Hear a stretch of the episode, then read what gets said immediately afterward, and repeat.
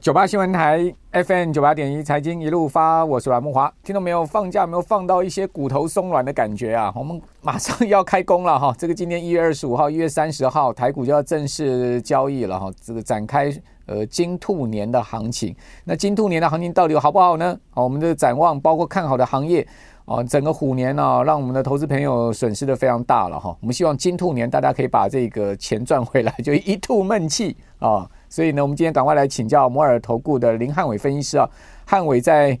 呃整个过年期间，还是帮我们听众朋友守护啊，这个金融市场的行情。虽然说汉伟也带着全家人到日本大阪旅游啊，但是还是在关注行情的啊。那今天马上来跟我们听众朋友报告最新的看法啊。汉伟你好，呃，阮大哥好哈。那祝大家今年能够兔年行大运，可以一整年都扬眉吐气。那所以兔年的部分到底该怎么样去看待？因为毕竟虎年我们可以看到是虎头蛇尾，对，呃，台股在虎年是创下新高之后，年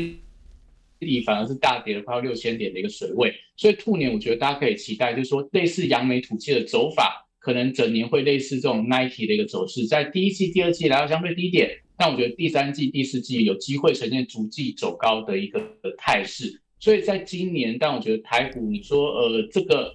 修正的幅度，第一季会到哪一个位阶点？其实我们在这个上个礼拜三节目有跟大家讲过，以这个台湾先生古月涵所说的一万一千点的关卡，也许有机会回撤。但我觉得这个大概是建立在说，呃，我们这一段期间里面真的看到美国超级财报周相当多的利空，那可能接下来在这个二月份的联储会的央行会议上面，它也是一个比较偏向鹰派的升息。那我觉得可能在。接下来的二月份、三月份，台股也许都有在往下探底的一个风险，但整体上来看，就是还是有比较多的一个不确定性。但不管怎么样，我觉得在今年整个台股的一个状况，应该是可以逐季不断往上走高当中。所以，就算第一季真的来到相对低档区的话，我觉得大家都可以放心的去在这边做一个低阶股票的动作。只是说，整个产业面跟整个趋势的部分，还是要留意到。如果上半年展望不佳的一个产业，可能就不要那么快进场去做一个低阶。所以说，很多人会说，哎，我们要利用这个台湾的景气对策灯号，蓝灯的时候进场买股票，等到红灯的时候把股票卖掉。但是这一次的景气这个灯号到底是亮出七个蓝灯、九个蓝灯，我觉得就会决定到大家进场这个时间点的差异。所以以目前我们讲，以这个国内外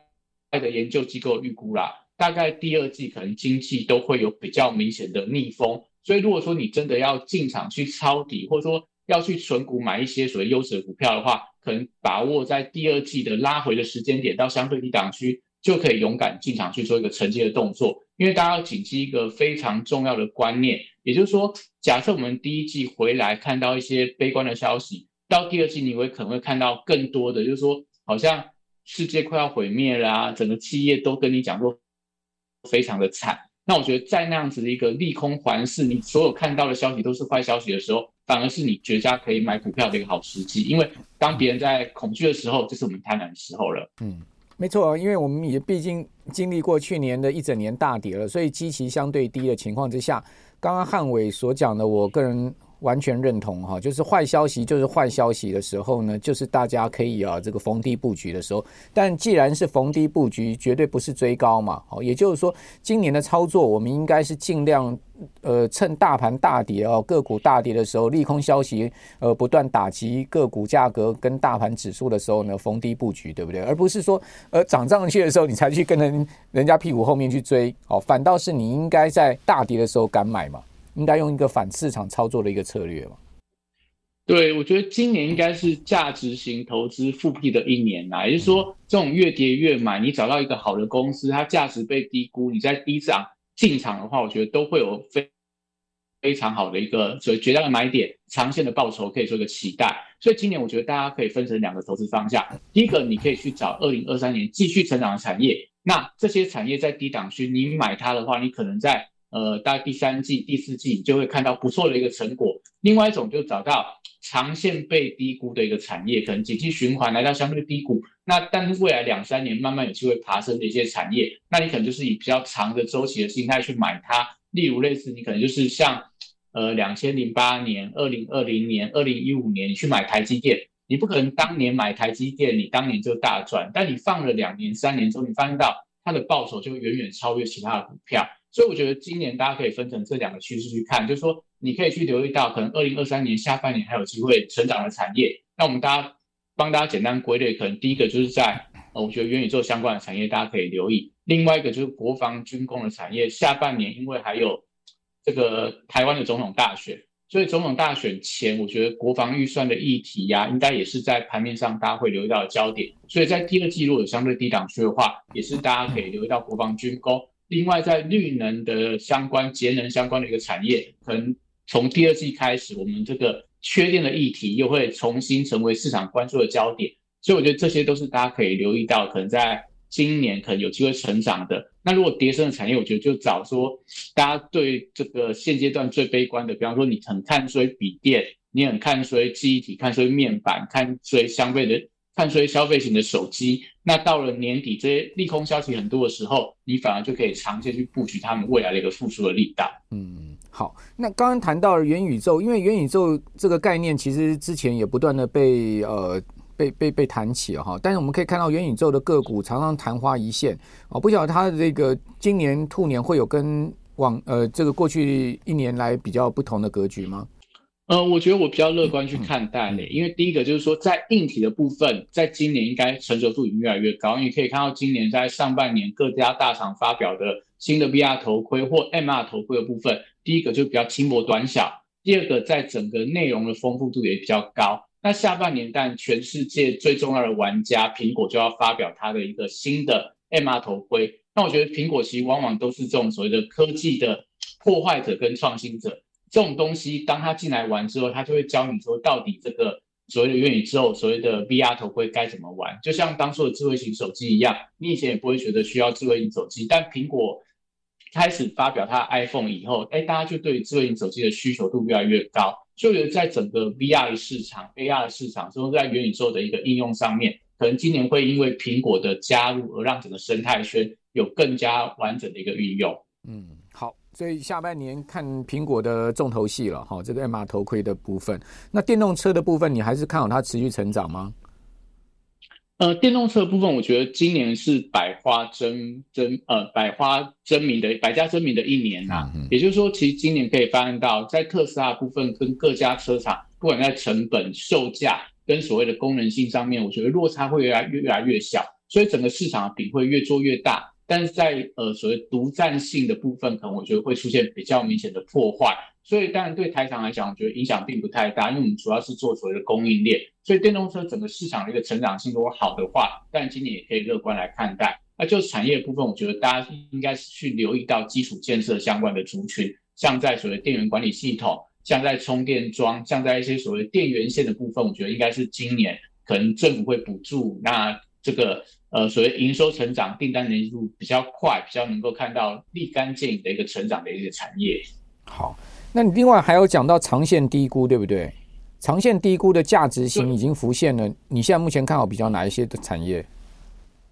呃，我觉得就找这两年里面，大家可能觉得就是最悲观的产业，我觉得是浮现它的价值。比方说 NBA 的族群，因为这两年库存的压力相当的重。所以我觉得到了今年，应该库存大概去化的差不多了。所以未来两三年，大家可能要换一些新的机种，可能一些新的应用的一个软体也出现更新的状态。也许我觉得就会有一个比较明显的换机潮。所以你今年去布局 NB 相关的产业，或者说类似手机相关的产业，可能今年大家会着眼在一些折叠型的手机，或者说一些新的呃手机的功能出来。那我觉得可能这些都是大家可能可以留意到，股价到低档被低估之后，只要产业未来有转机，你可能买的。放着一年半年，我觉得都会有不错的一个表现空间。好，呃，此外，我们看到长线的投资机会浮现之下呢，像金融股这些已经被这个市场去年啊、哦、这个卖的不得了的股票，是不是也有机会呢？呃，我觉得其实是有诶、欸，因为其实今年大家都在讨论到所谓的经济的衰退，那不管是硬着陆或软着软软着陆，其实都代表说。可能在全球央行它的升息的脚步，在今年应该会确定停止。那什么时候转为降息？但我还没有办法肯定告诉大家。但是在所谓的一个从升息循环慢慢转为降息循环的时候，它会带动整个债券的价格会出现比较明显的走高。所以我觉得在今年的债市，因为去年二零二二年整个全球的债券市场是创下史上最大的单年跌幅。那一般来讲，去年大跌，今年我觉得先看它反弹。那在债券的价格如果能够出现回稳的迹象的话，那当然对于一些金融股来讲，像寿险相关的股票，它就有一些资产重估、重评价的一个利多存在。所以去年让这个台湾金融业惨赔的一些利空的消息，到今年我觉得其实这利空消息都慢慢淡化了。不管是产险的理赔，应该就就到二零二三年就不会再看到了。那这些所谓寿险业的一个净值减损风暴，到今年我觉得也有反转的迹象。所以我觉得金融股可能是大家在第二季、第三季都可以留意到。你是长线存股族，在低档区你可以买多一点。那如果说你着着眼到说，可能债券回升对一些寿险业的一个回冲利益的话，我觉得其实在第三季开始，可能很多寿险股它的一些呃业绩的表现跟整个一个股价的表现，应该都会交出不错的成绩单。不过，刚刚汉伟也谈到了，就是说这是长线存股族嘛，哈。如果说呢要赚价差的话，还是要找到那个股价呃涨幅会比较大，而且呢是有成长动力的呃个股哈，包括这种产业或族群哈。我们这边先休息一下，等下回到节目现场。九八新闻台 FM 九八点一财经一路发，我是阮慕驊。我们继续访问摩尔投顾的林汉伟分析师啊，汉伟。呃，接下来我请教你，就说在整个金融商品的部分，其实我们还有汇市啦，包括呃商品市场啊、原物料市场，以及呃大家可能比较少接触的，像是货虚拟货币、数位货币这一块。我不晓得你整个呃整个兔年怎么看？因为虚拟货币哈，去年呢、啊、我知道跌得非常惨哈，但是整个虚拟货币的市值蒸发了将近快两兆美金哈。呃，你刚刚谈到了呃债市哈，去年整个二零二二年是史上哈最大的一个呃这个呃资产。的减损哈，呃，差不多十兆美金的资产减损哈，那整个虚拟货币两兆啊，股市的呃整个资产减损呢高达二十五兆哈，所以去年二零二二年呢，全球的资产减损的金额是非常惊人的哈。那今年有可能说做一些价值回复吗？就是说呃涨回来一些吗？呃，我觉得当然相当有机会啦，只是说到底每一个产品它复苏的程度，我觉得会有快慢分别的一个差别。那我们其实刚提到，从股市、从债市、从台股、从美股，我们给大家一个简单的一个看法之后，我觉得现阶段可能大家对于汇率市场部分的表现，在今年也应该会有一些不同的一个期许。因为二零二二年大家可以发现到，就是美元一枝独秀，所以所有新兴市场货币都出现非常惨烈的一个跌幅。那我觉得到了二零二三年这样的一个趋势，可能有一些扭转的迹象。那当然我们先说美元的部分，可能来到这个一百。的整数大关，也许有一些所谓跌升反弹的机会，那不会那么快就看到美元市场的一个崩跌，因为毕竟以联准会今年的一个政策利率政策的一个预期来看的话，就算有降息，其实速度也是比其他国家来得慢，所以在这样的状况里面，我觉得美元可能在今年会维持在一个区间整理，但是在整个资金面部分，我觉得对一些非美货币应该是可以留意，特别是在。欧元的部分，因为它是全球最先陷入到衰退的呃重要的一个经济体，那今年其实在欧洲央行它的升息反转的速度应该会比美元来的更快，所以这个时候我觉得其实在欧洲可能会提前出现经济的复苏，那这个我觉得对于整个呃欧元的部分，也许今年大家可以特别去看待。那另外日元部分，因为大家可能最近都是去日本玩，那我觉得可能要把握一下，就是说日元的汇率，我觉得在今年二零二三年。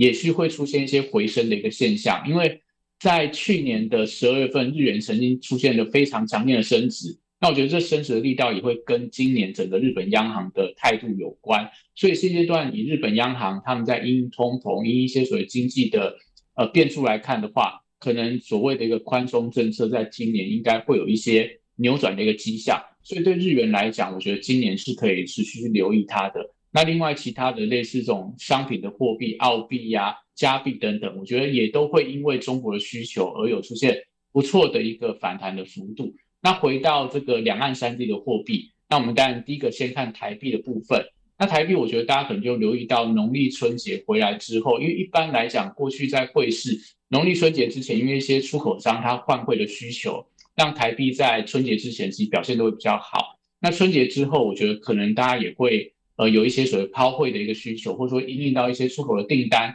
所以我觉得可能在所谓的一个